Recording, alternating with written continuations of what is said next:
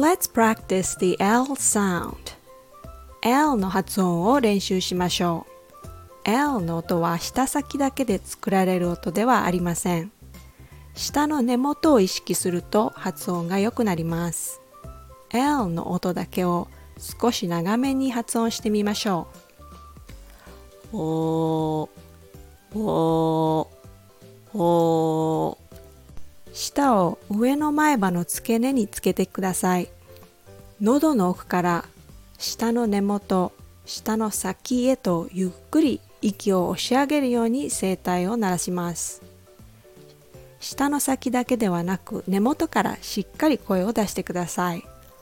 おー、おー、おー。ではスローモーションで練習してみましょう。Look look.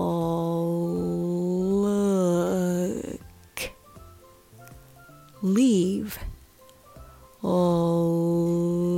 Leave.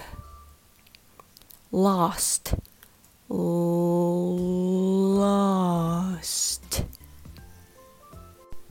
Look. Leave. Lost. Play. Play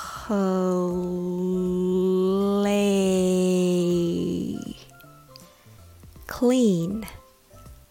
Clean.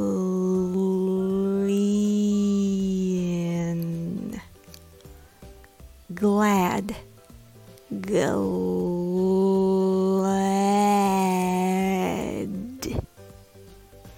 Play clean. Glad. Fell. Fell all. All. Milk. Milk. Fell all. Milk. Did you like my lesson? Did you like my lesson. I'm glad you liked it. I'm glad you liked it. Thanks for listening. Listening.